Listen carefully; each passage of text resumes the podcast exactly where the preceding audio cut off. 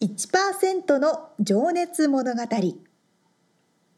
海外に住んでいる日本人は日本人総数のわずかに1%この番組では海外進出や起業を果たしたビジネスオーナーや経営者また各業界のプロフェッショナルな方々へ対談形式でインタビューをしていきます。日本の未来を背負うグローバルなプロフェッショナルたちの仕事哲学とそこに燃える情熱に迫ります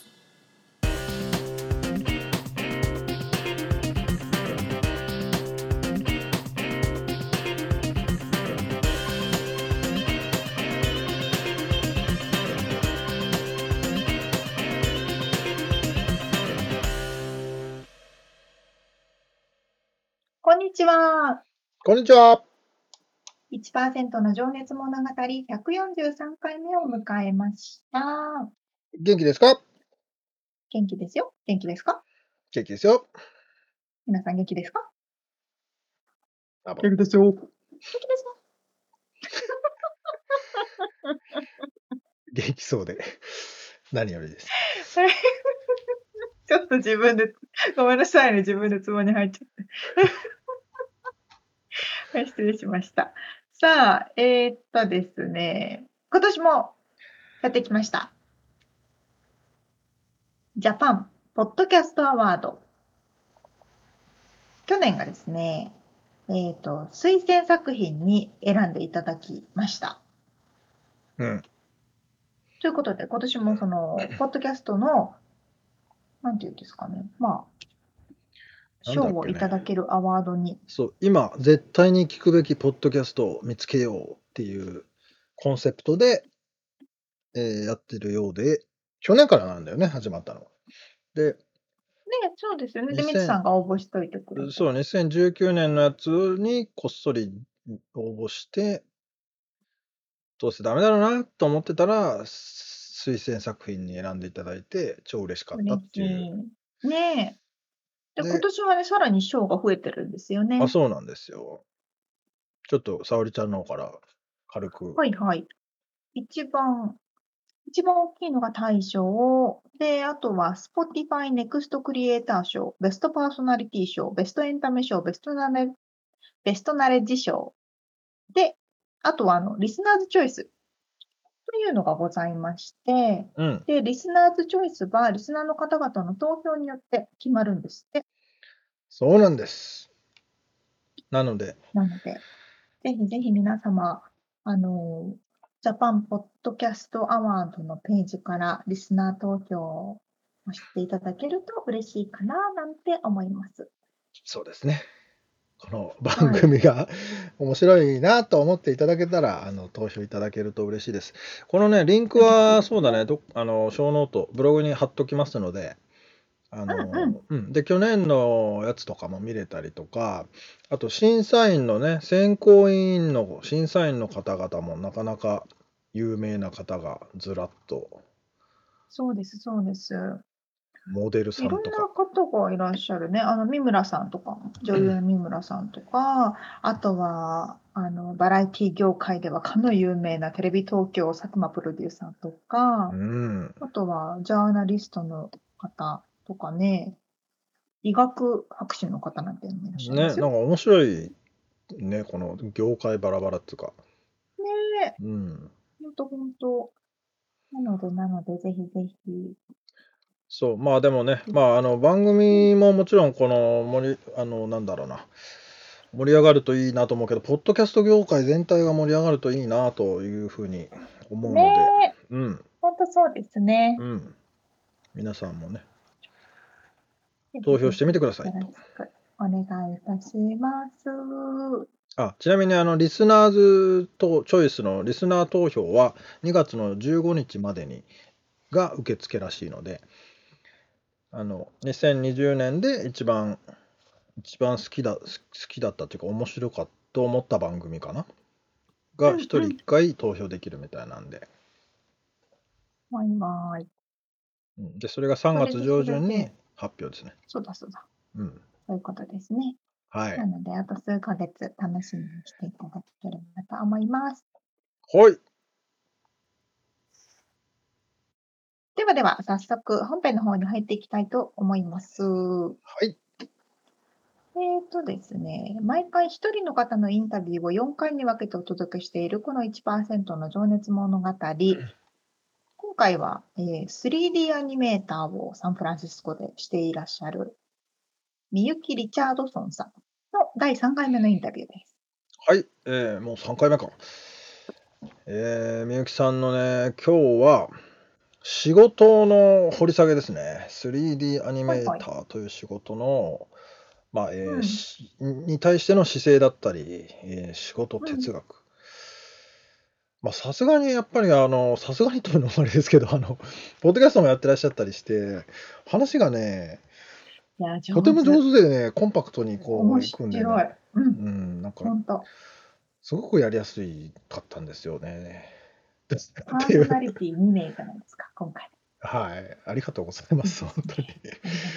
ではではでは、はい早速早速、聞いていただきましょはい。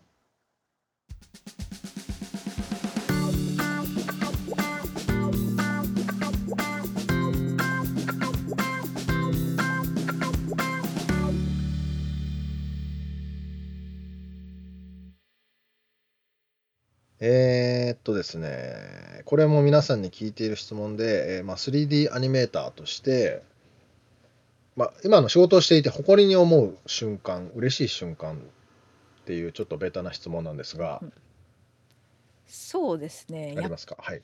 ぱりその、まあ、ゲームだったり、まあ、なんか自分の作ったものだったりがこう公開されたりしてうリんリー。スされて、やっぱりそのなんかやってる人の反応を見る時とかがあやっぱりー嬉しいですね。最近だとゲームだとやっぱりそのじゲームの実況動画とかを。ネットに上げる人もいるじゃないですか。だからその自分のやったゲームをやってる人の反応が 見れるんですよね。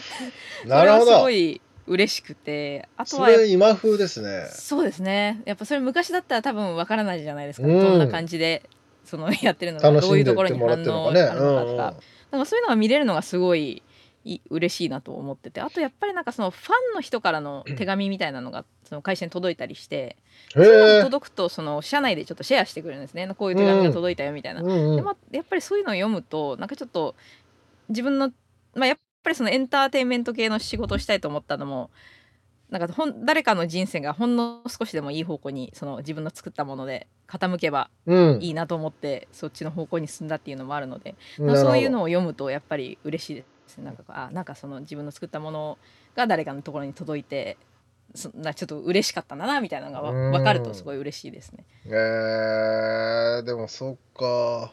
そのでも実況やってる人はね別に作ってる本人に見せようと思ってやってるわけじゃないからそうですよね。結構リリアルな あの反応が見れるわけですよね。そうそうそうなんですよ。へえそれは楽しそうん作ってる人はね結構見てると思いますよ。う。あそれをね。自分の作ったやつをあ実況してる。そうか。それでちょっと。実況してる人はまさか見られてるとは思ってない。そうですよね。そうですよね。なんか面白いなその感覚。ちなみにそのゲームのタイトルとかって言言っちゃってもいいです？あそうですね。あの私がやったことあるやつはうん。あでもね日本だと全然あの本当に有名じゃないんですよ。あの日本語になってないんですよね、全部。そっかそっか。でまあ一つはそのブロークンエイジっていうでも面白いプロジェクトで、うん。キックスターターでお金を集めたプロジェクはあトはあはあ。ブロークンエイジ。そうですね。もともと。もともとなんだろうな。その今その結構キックスターターでゲームの開発費を集めるっていうのそこそこあるんですけどはい。そのまあなんか火付け役みたいになったプロジェクト。へそうのね。他の会社がこぞってこうキックスターターでゲームの開発費を集めるっていうのをうん。やりだしたのの最初になったプロジェクトっていう感じなのでだから結構まあ面白いプロジェクトでありましたね。へでそえれとかあとは最近だとそのなんだろうなラッドっていうそのでもこれあの出してるところがバンダイナムコなんですよね。だから日本の会社なんですけれども、うん。日本語にはなってないんですけど小さいゲームだから。うん。でそれは、まあ、結構す小さいプロジェクトだったのでなんかアニメーターもほんと2人ぐらいしかいなくてお私ともう1人だけみたいな感じでうん。全部やっいやて、ほとんどみゆきさんとその方が。そうですねほんとほとんど違う2人で。すごい。最初は本当一人だ一人で。でまああのその時ちょうど子供が生まれたんですけどだから産休に入るのでもう一人じゃあ呼ぼうっていう形になって私が産休に入るちょっと前に一なるほど。人来てで産休入って産休から戻ってきてから二人体制になったみたいな感じなるほど、なるほど。ですねうーん。うーん。まあ、そのラットのね、映像もちらっとポートフォリオに載ってたりするんで。そうですねちょっとだけの載ってて、うん。まあ、なんか可愛らしいというか。ちょっと気持ち悪いんですけどね でもね、めちゃめちゃいろんなキャラクターが出てて。気も可い。愛いみたいなああ。そっかね、ゲームやる人はね、ぜひチェックして。まあでも、ですねまあ、やろうとはできるんですよね、でも。まあ、英日語で。になってほしいなと思いつつもまあそうね。まあね英語でも全然うん。そうか、そうか、そういう時は、でも、たの、嬉し、嬉しいだろうな、それ。そうですなんか笑ってくれたりだとかなんかいろいろいろあるとやっぱり 嬉しいですねなるほど。じゃあ、次の質問。えー、あなたにとっての仕事哲学って何ですか？そうですね仕事ってこれってなんか難しいなちょっとちょっと思ってな なんでかっていうとはい。哲学持って仕事してるのかなってちょっと考えて それからあのまあ一応そのアニメーションやる上での哲学みたいなのとかあるんですけれども、はいはいはい。仕事哲学なのかなっていうふうに思って、うんあの学生の時にうん。あのとある、まあ、プロジェクトが学生の時にやってたプロジェクトで、はい冬休みかなんかにやってたんですよね。はい。でそれで平日、まあ、ふ休みの日期間なのでクラスがないので平日9時5時とかで学校でプロジェクトをやって、うん。で家に帰ってっていうのを繰り返しててこれって社会人だったらこんな感じで今は学校にお金を払ってるけど同じことしてお金をもらえるのかなって思って。でもそんな甘いことそんな甘いことないだろうと思ったら結構本当にそのまんまで 結構やっぱ技術技術職だからその学校でやってることがそのまま仕事とはいはいはい同じだったりするんですよね、だからその、はなんかその仕事なままあもちろんその昔と比べたらどんどんスキルアップはしてるからそのうまくはなっていってるんですけどもええ。やってることは大して変わってないのにお金がもらえてるぞみたいな逆にね、前お金払ってたのにお金もおらって金を払ってたのにみたいな感じで。だからだからそのそうですね。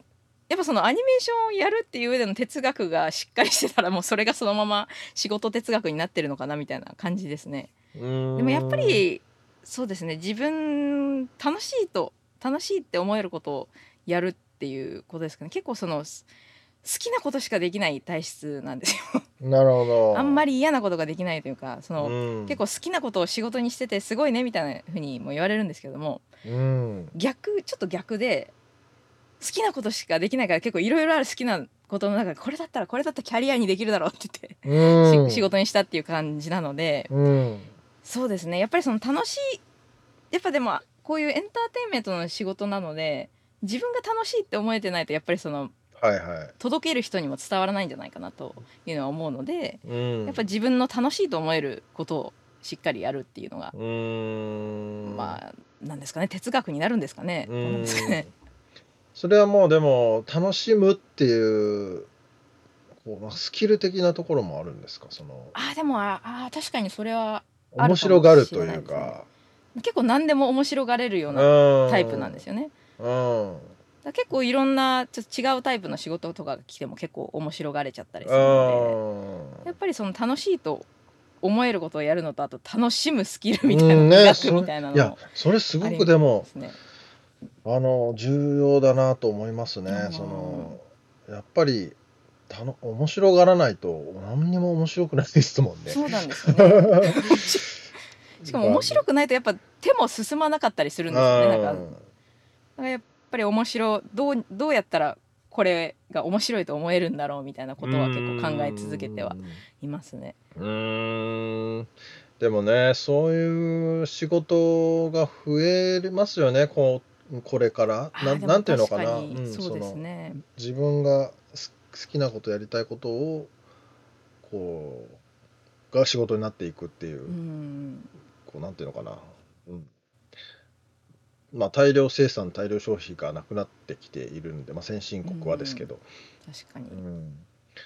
でもそうなるとその好きなことを見つけるっていうのがまあみゆきさんは多分もうそのままずっと好きなことがあったと思うんですけどこう最近のね学生さんとかね、はいはい。好きなことが分かんないとかやりたいことが分かんないみたいな。それすごいありますよね。ありますよね。なんかありますよね。すごい聞くんですよ実はそういう声を。それどうしたらいいんですかね。どうしたらいい？のかど実うしたらいいでどうしたらいいんですかはそうですね、あの私あのちょっとすその副業みたいな感じでそのはいはい。オンラインであのちょっとん、先生もしてるんですよ。アニメでそうアニメーションの講の学校があるんですね。うん。で、はい。まあまあでも今はちょっと忙しくなっちゃったのでアニメーションのクラスよりも、うん。あのまあちょっとその海外のアニメーション系の仕事を探してる人たちのその就活サポートのクラスみたいなのをやってるんですけども、うん、でそのまあアニメーションのオンラインスクールがたまになんかこう短期イベントみたいなのやっててそういろんなプロの人を招いて、その3日間レクチャーシリーズがいっぱいあるみたいなのをやったりしてて。ああ合宿みたいなブートキャンプみたいな。ブートキャンプみたいなのやっててその中で一回そそういう話をしたことがあったんですよ。そのまあ、結構みんな技術的なこと話してたんですけど私だけちょっとそのどうやって好きなことを見つけるのかうん、ああはいはいはい。トピックで話して。はい。でなんかこちょっと個人的に思うのが結構みんなその好きなこととかやりたいことのハードルを上げてないかなって思うんですよ。なんかそのなんかその人生をかけてやりたい一つのことじゃなきゃいけないみたいな思思っている気がするんですね。なんか。大げさに捉えすぎているそうですね。なんか、うん。いやこれは好きなことって言えないでしょうって言って、うん。こうは弾いていくので好きなことが見つからないみたいなことはあるような気がするんですよね。ああで私の場合好きなことが多いで、趣味が多いのも同じでなんかすごい好きなことがたくさんあって例えばそのカラオカラオケが好きだとか、うんあとはそのウクレレが好きだとか、うんうん。でもしそのアニメーションっていう道がダメでも他にいっぱいあるんですよね。うんやりだからそのそうそうですね。だからそのなんかみんな結構そのキャリアとして成立するなんかすごい一つの素晴らしい俺の人生をかけた何かじゃないといけないっていうふうに思ってて見つからない人も多いんじゃないかなと思ってて。なるほどね。もっとなんかその他になんかその単純なことで好きなことないの？みたいな。でもいやうんそういえばなんかこれも好きだしあの漫画も好きだしこんこれだしってやっていくとなんかそのな今度はそのじゃあなんで好きなの？みたいになって、うん。そのななんでそれが好きなのかっていうのをちょっと自問自答していくとなんかその好きなことがどんどん見つかるというか、うん。どんどん芋づる式にあこれも好きだったらじゃあこれも好きかもしれない。みうたいな。んまあさっきのでも面白がるにも通じるのかな。そうですあのね。うん。例えばカレーライスが好きとかでそのカレーをじゃあこれどうやってできてんだろうとかどんなスパイスが入ってるんだろうとかって追求していったらねそっちの方向に今度シェフシェフになろうかなとかね。そ うですよね。そう単純なことでもなんか結うん構その、追求してその単純なことを見てみるとうん面白いことだったりするんですよね。うん絶対好きなことないって言ったってチョコレート好きとか絶対ねありね。ありますよね。一つぐらいあるはずなんですよね。よね。そういうことか。じゃあハードルを上げすぎてる。とはちょっと思思います。なんかそのねさい最近結構そのやりたいことを見つけなきゃみたいなはい。感じでよく言うのでその見つけなきゃ見つけなきゃっていう方が先ではいはいはい。なんかちょっとこう大きいものをなんか見つけようとしすぎなのかな逆なうのかもしれな。ない東大元暮らしみたいな、はいはいはいはいはい。なるほど。うーん。東大元暮らし確かにね。うん。そうですよね。なんか小さくていろいろ足元にありそうなのがってるっていう。ことですね。んそうですね。なんか面白い。うん、じゃあ、えー次の人に行きます。えーはい今のあなたを作ったルーツは何だと思いますか、ルーツルーツ これも難しいですね。うん、なんですかね。うん。でもやっぱりこうなんか小さい時に出会ったその表現物とかアートだったりとか作品だったりみたいなのは大きいかもしれないですね。結構その親もまあ親もなんか漫画とかすごい読む親で、うん、あと親もゲームをやってたんですね小さい時に。だからあの結構その周りのそのゲーム会社の人たちとかだとその親はその親親からゲームやるなって言われてたけどゲームが好きでっていう人も多いんですけどはいはいはい。うち我が家の場合は結構親がやってるから別うん。に自分でねだらなくてもいつでも家にゲームがあったりとか、えー。漫画とかもあったりとかあと結構なんかその変に変になんか良い作品をなんか親が勧めてきたりとかあとた例えばその「アキラの「アキラってうんあるじゃないですか、あのはいはいはい。アキラのその大友克洋さんが「ドーム」っていうなんかすごいちょっとまあ子供が読むような漫画じゃないんですけど、はいはいは 書いててい。うんなそれ日本にいた頃に父に勧められて読んでるんですよね。でも日本にいた頃っていうことは多分高校生より若いのでそんな高校生より若い人に勧めるような本じゃないんですけど、へでもこれ面い。白いから読んでみようよみたいに言われた覚えがあるんですよ。で母は母でその少女漫画とかが好きでで結構昔の少女漫画とかもよく読んで結構私の年代よりすごい上の昔の少女漫画とかも読んでるんですよね。で結構なんかその面白い作品がいっぱいあるのをなちっちゃい時にこう読んでたっていうのがなんかそう自分のなんかルーツになってるのかなみたいな思いますね。あとあと親が音楽もやるんですよ。だから結構アートなるほど。なんかこういろいろ家にあったんですね。そのアート系とかのものが。じゃあお両親と一緒にゲームしたりとかっていうのも普通に。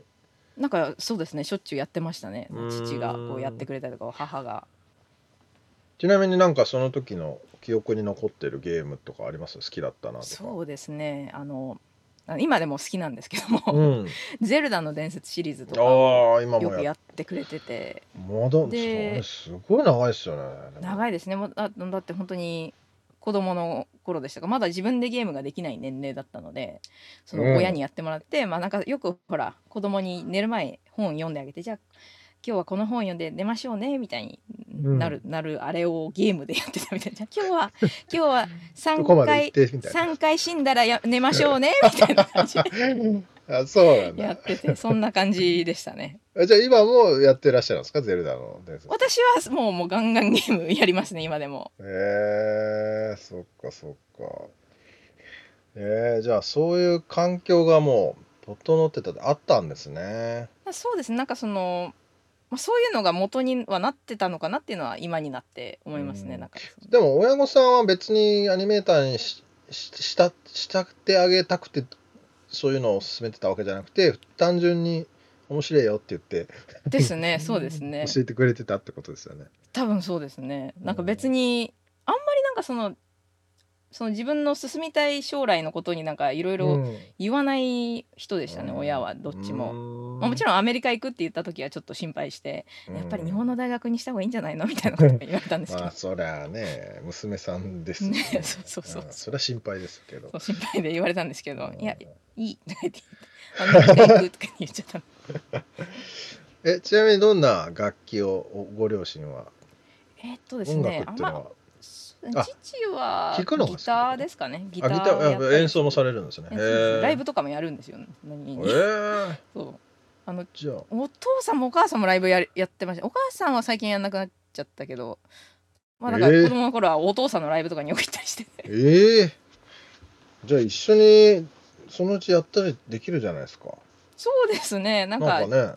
そうですね。ちなみにこの間日本に帰った時はちょっと無茶ぶりでなんか「みゆきおかえりライブしようよ」とか言うからライブ ライブに出さされておかえりライブ。歌わされたっていう。じゃあ結構お父さんもあれなんだ。目立ちたがりやっつうかあーでもあでもどうなんだろう。めそこまで目立ちたがりではないんですけどなんか静かなんですよお父さんは。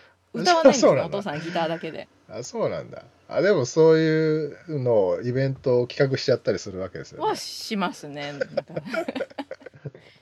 結構周りが企画してくれるみたいですね。なんかそれでじゃあやるみたいな感じで。へえ楽しそうだな でもねじゃあバンドをやる日が来るかもしれないですねお父さん。ねバンドあバンドもやってみたいなとか思思ってるんですよねいつか。うん。あウクレレかウクレレうん。なるほど、ね、でもギターもちょっと買いたいなって今思ってるんで。すああいいじゃないですか、ねウクレレから大きいのに。いやこのねクオレンティンでその通勤時間が2時間浮いたんでねギター弾く時間も、ね、いろいろとギター弾く時間を作れば。そうですよね。じゃあもう一個ちょっと質問させてもらうとはい、今の、えーあなたを引っ張るモチベーションって何ですか？うん、そうですね。モチベーションなんはい。か仕事的な感じですか、それともなんかももう一生きる。般的に生きる。生きる。モチベーション生きるモチベーション、まあどちらでも大丈夫です。一そうですね。なんだろうな。なんかこう知らないことってこうたくさんあるじゃないですか。まだ。世の中多分その知らないこと全部を知る知ることはできないじゃないですか、はい。いろんな専門分野とかがあるので。はい。で結構まだ今今34歳なんですけども、はい。かちょっ。ともうもうすでに人生短いなって思うんです 時間が足りねえみたいな。もうすぐ時間が足りもう全然時間が足りないみたいに思ってだから多分その死ぬまで本当知らないことが尽きるっていうことはないと思うんですよね。で、はいそれでもそれってちょっと楽しいじゃないですか全部分かっちゃったら面白くないじゃうんないですか。それが楽しいのがやっぱ生きるモチベーションですかね。なんかじゃあゼルダじまだ知らないことがいっぱいあるみたいなのが。まだ冒険する余地はいっぱい残ってるぞみたいな感じなのか。な。うんうん何が起こるかわからないっていうのも。うーんそれはでもそうかもうそれは生きるモチベーションか。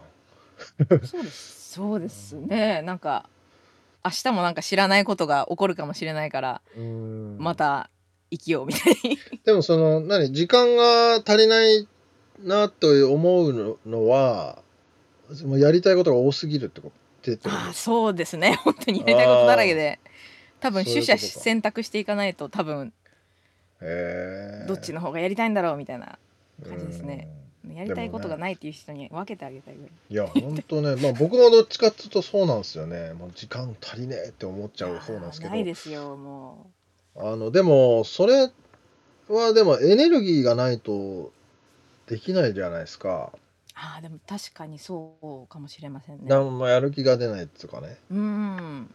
それはなんかあるんですか？エネルギーがエネルギーの源っていうか。どうなんですか？でもエネルギーがない時もあるんですよね。結結構その何もやりたくい。ないっていう時期も結構あるうんありますね。なんかその本当に、ままあ、こう波があるんですよね。こう今はいすごいやりたいっていうの時とそのなんか何もやりたくないっていう時とあはい。その何もやりたくない時にあんまり無理してやらないっていうのも大事なのかもしれないですね。あなんかやらないとやらないとって思っちゃって、結構逆にもっとやりたくなくなっちゃうっていうことがあるので、なんかはい。全然やる気がしない時にはもう逆にやらないみたいなのも 何もしてないそう何もしないと逆に今度はなんか何もしてないっていう状態になんかやりたくなってくるんですよね。うんだからそのなんか無理をして少しずつやっちゃうとやりたくない状態がちょっと長引いちゃったりするので逆にやりたくない時は本当にやらないっていう風な時間を設けたりはしてますねあ。ーもう本当に家でダラダラ今週末はもう何もやらずにダラダラしようみたいなわざとするみたいななるほどね。そうすると今度それがなんかや何かをや何もやってなかった時間がこうああるから今度やりたい波が押し寄せてくるみたいなことはあはいはいはいりますね。確かになんか週末休んでるともう早く仕事したいとかなるもんね。そうなんです。で週末仕事しちゃうとなんかなんかそう、もやだもうもうやりたくないみたいな。なんだそうそうそう。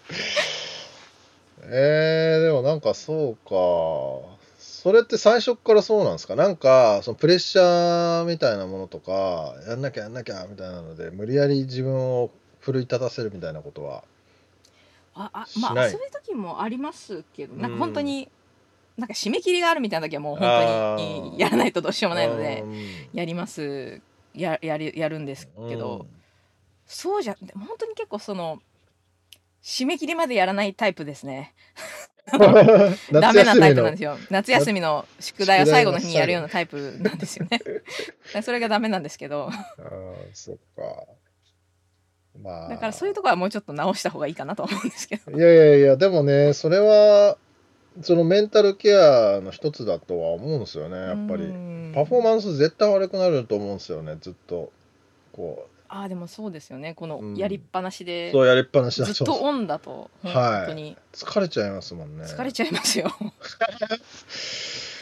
うん。なるほどね。面白い。じゃあ、えーちょっと最後のセクションに今から入っていきます、はい。ありがとうございます。えーっとじゃあちょっとね未来を意識してお話伺ってるんですけど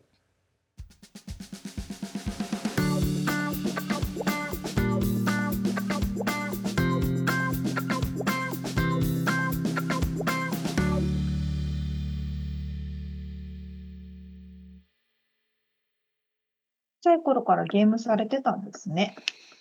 ね、だから両親も、なんかこうね、他の両親とは違って、両親も普通にゲームしてたって言ってたけど。面白い。いや、寝る前に、じゃあ3回死んだら寝ようね。めっちゃ面白いですね。沙織ちゃんの両親はやってた？ゲーム。うちね、ゲーム誰もやらなくて、私もやらないんです。ああ。まあ、うちもそんなようなもんだね。ほとんどやうちんなかった。さんもやらない、やってない。確かにね。まあ、あ兄貴はちょっとやってたかな。僕はね、あんまり好きじゃなくてうんうんね、ちっちゃい頃も。そうなんだ。うん。なんだろう。あれ、でも私あれやってましたよ。あの、ゲームボーイ？あ、それは持ってたね。うん。ね、ゲームボーイとかでポケモンとかやってましたけどね。テトリスとかね。ああ、そうそうそうそう。もうテレビゲームっていうと、なんか、すごい好きな子はやってるけど、うん。感じでしたね。そう、だからね、なんかだから、その、お面白い本とかもね、紹介してくれたとかって言ってたけどさ、そういねう関係っていいよね。え。うん、ほんとほんと。うん。やっぱり子供に対しては規制しすぎるっていうのは、うん。まあ難しいところではありますけど、うん何でもある程度大人みたいに扱って与えてあげるっていうのは後々大事なのかななんて思いますけど。ねうん本当だから、子供だから分かんないでしょうって思ってることも割と分かってるみたいなね、子供は。うん、そうそうそうそうそう。うん。分かんないなりに、でもなんか、そのさ、本、小説とか、まあアニメとか、まあ、アキラとかさ、あの、そういうのでも深いじゃんね、めちゃくちゃ。で子供な深い、りのめっちゃ深い面。白さと大人のなりの面白さと違うけど、やっぱり面白いもんね。うんそうですね。うん。面白い、面白い。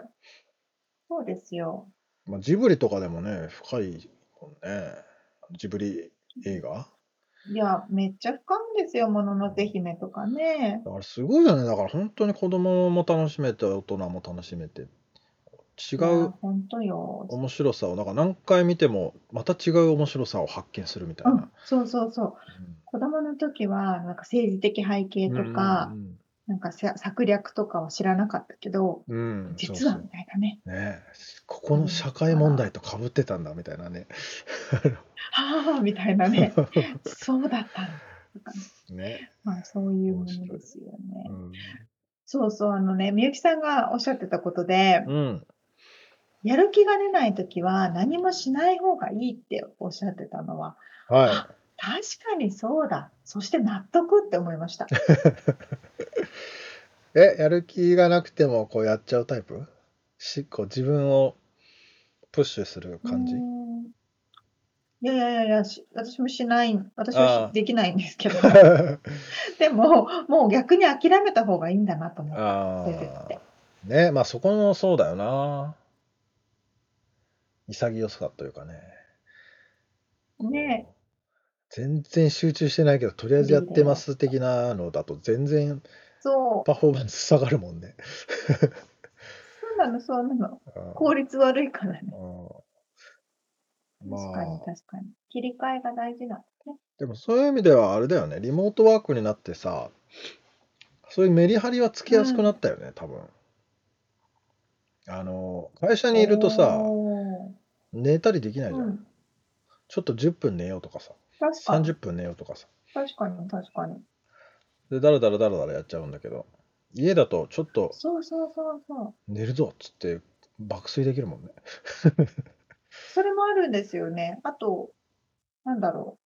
周りの人たちと話してたりとかして、結構時間が経っちゃったりとかああ、そうね。することっうんてすごい多いから、うんそういうのはないから、ね、うんみんな集中してできるね。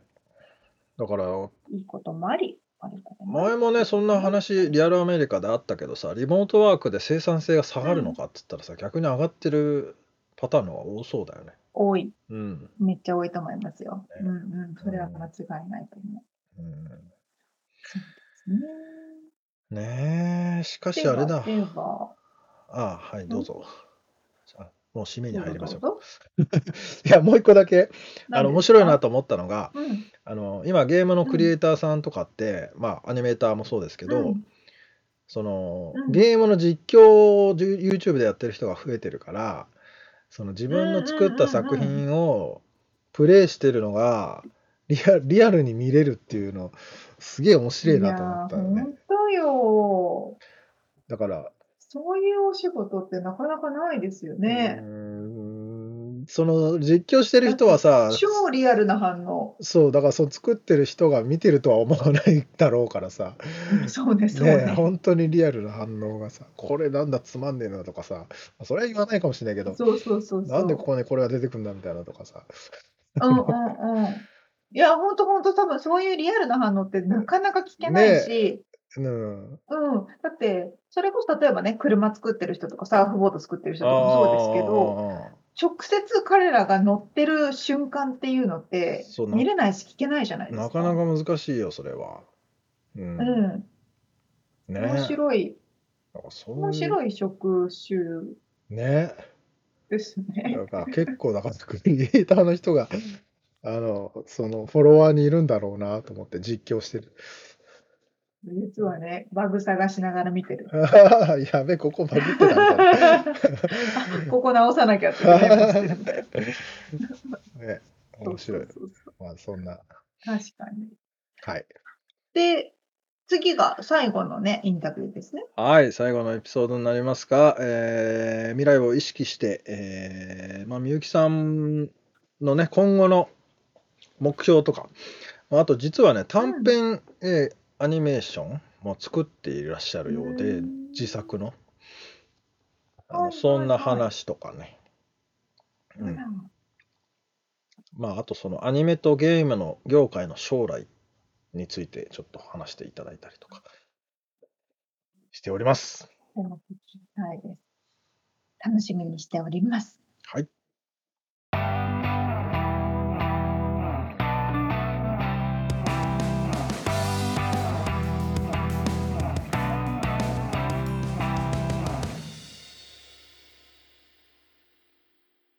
リアルアメリカ情報。ヤッホこのコーナー、やっぱ世の方が良くない？ですか世の方が良くないですか？ーごめん、なんか、そうだね。はい。じゃあ次から戻していただいて。はい。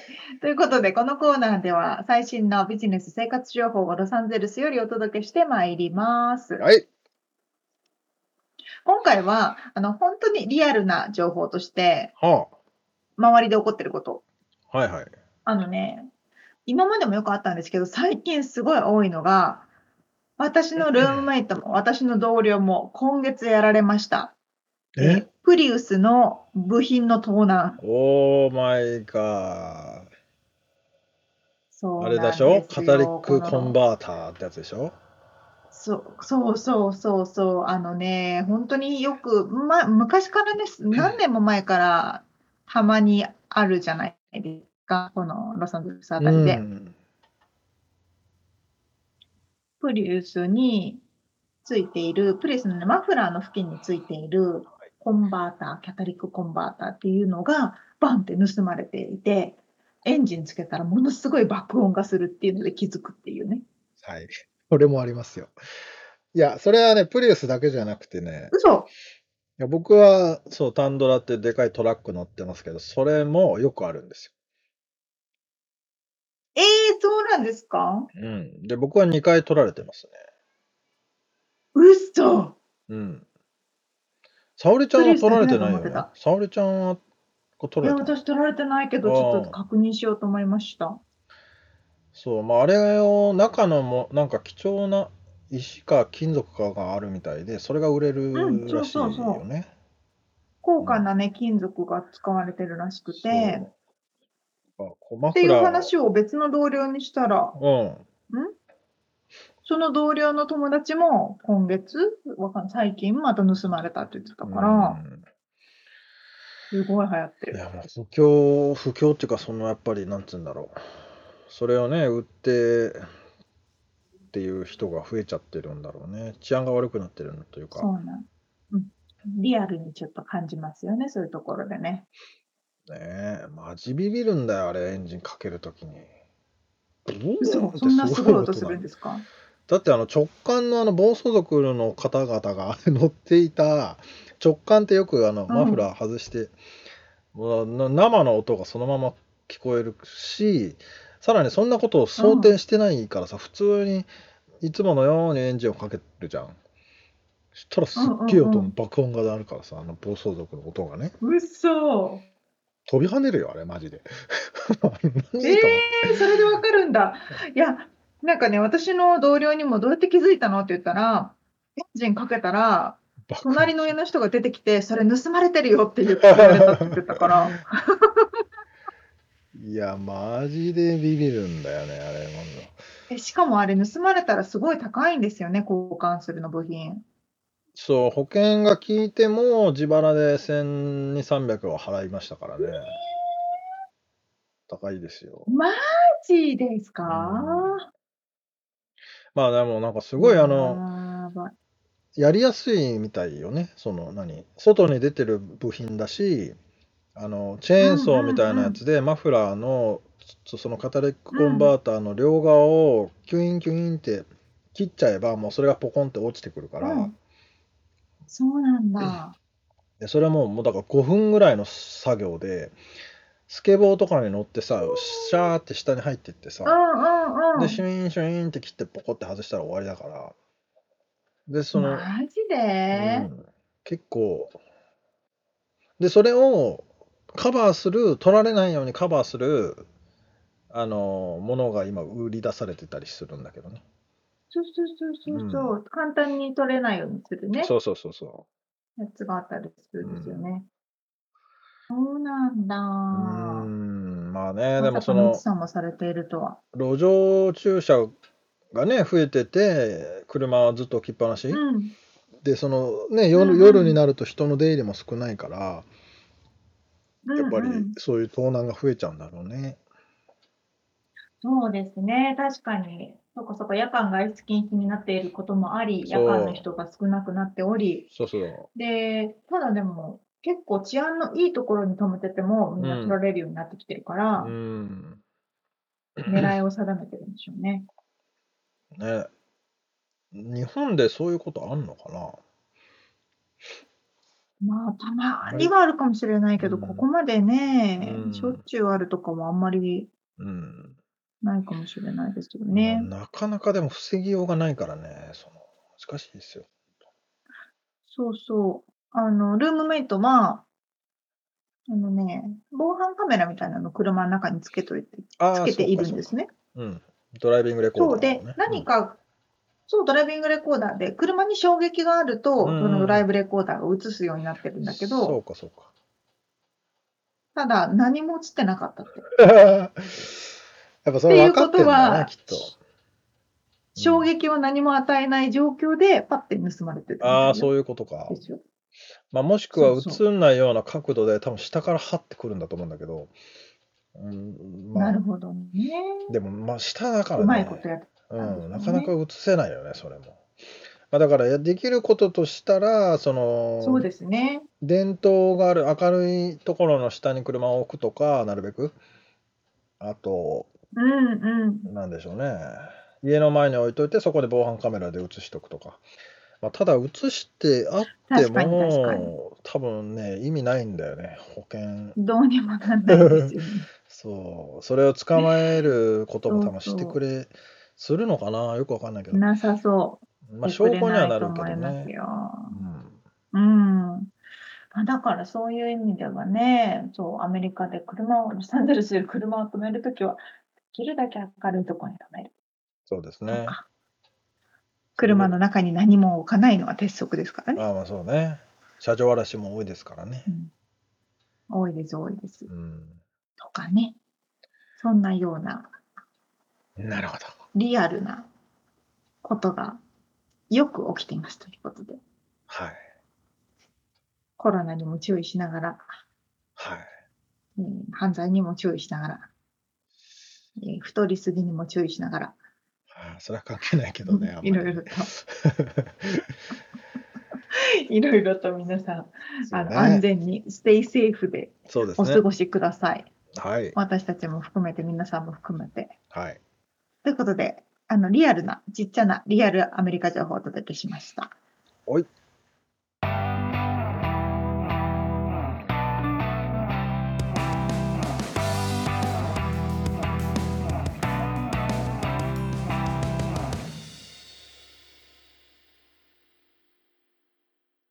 では、締めのコーナーです。質問。質問。えー、こんなポッドキャスト番組あったらいいな。なるほどね。沙織ちゃんが、うん、そう来ちゃった。今日、今日、今日の冒頭で確か、ポッドキャストアワードの話をしたと思うんですけど、うんこういう番組あったら面白いんだろう、面白いのになーみたいな、その、こういう番組あったらいいな、という質問です。ど、ど、んなんて聞けばいいの？これ。うんうん、うん。どんな番組があったらいいと思いますか？もしかしたらあるかもしれないですけども、あの、寝る前にうん。聞ける、なんていうの？あの、英語で言うとベッドタイムストーリああ。ね、ね、寝言じゃねえや。ー、ね。寝かしつけ？寝かしつけ絵本みたいな。居眠り話じゃなくて、なんて言うんだっけ？そうそうそうそう。あれあれ。寝るときに読んでくれるお話、寝かしつける お話。じゃあ、それあったじゃん。それ、それの、それを言う単語。ベッドタイムストーリー。いや、だから、日本語であったじゃん。日本語で。日本語わかんない。あれなんだっけ？マジで出てこねえな。なんだっけ？そう、それのまあいいや、はい。大人版。あまあ何語でもいいですよ。私はよくあの、た、たまにね、たまに聞くんですけど、そういうアプリがあって、あ。はい。この、ね、夜、なんか寝る、寝ながら聞けるような、なんか昔々あるところにとか、宇宙に行く話とかっていうのを、え綺麗ー、な音楽とともに、あの、聞かせてくれるみたいそれはだから、癒しミュージックだけじゃなくて、誰かが、あの、ちゃんと話をしてくれるってことね。ちゃんとあの声優さんみたいな綺麗な声の方が優しいトーンで寝る寸前のボリュームではいはいはい。綺麗に話してくれる。そうすると途中で寝ちゃうの？そうそうそうん、途中で寝ることもあれば起きてることもあるし、うーん。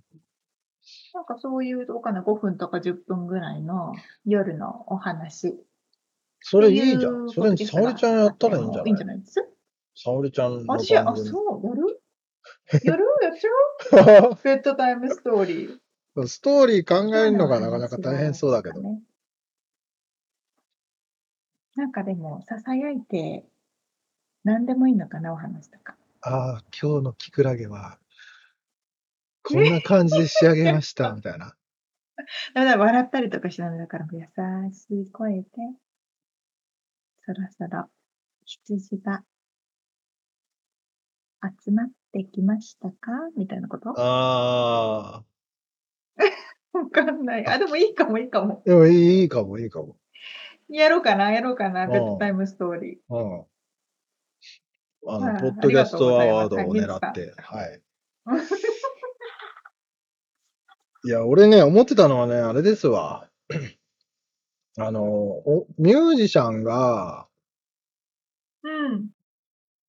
あの、だ普通のさ、前、昔のラジオとかだったらさ、音楽が途中で流れてきたりさ、あの、うんしてたじゃない？で、その、著作権の問題でそれが流れられない、流せない？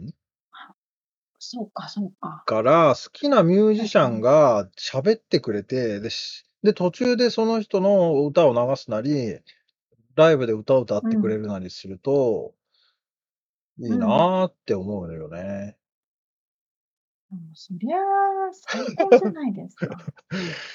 あ、そうそう、あの、この歌でとか言いながら、こう、ふーとか歌って。そうそうそう。で、ギターポロポロって弾いたりししてさ、あの、そそんなん最高に楽しそうだよね。それはもうファンからしたらとんでもなく嬉しいでしょ。うん。まだ YouTube 番組やってるアーティストも増えたと思うけどね。うんうんうんうん。でも俺あんまり YouTube 見ないからね、ポッドキャストでやってほしいな、誰か。ああ、確かに。そうですね。音だけで聞きたい人も多いと思うから。そう、いいかも、いいかも。そう、そんな、なんかシンプルな答えでしたが、皆さんはう、まあでももしかしたらでも、でもふ増えてるよね、絶対番組。絶対増えてると思いますよ。YouTube 番組ほどじゃないと思うけど。うん YouTube はもう大変薄利多売になってる。すごい状況ですよね。レッドオーシャンですよね。もう本当に参戦しまくりですよ。うんまあ、そんな質問でございました。はいはい。ではではでは、えー今回お届けしましたインタビューの内容、リアルアメリカ情報のインフォメーションはブログに掲載しております。podcast.086.com、podcast.086.com、または1%の情熱物語で検索してみてください。はい、皆さんのレビューやコメント、えーそしてパトロンさんからのご支援、お待ちしております。お待ちしております。ということで、今週も聞いてくださってありがとうございました。ありがとうございます。また来週お会いしましょう。じゃあね。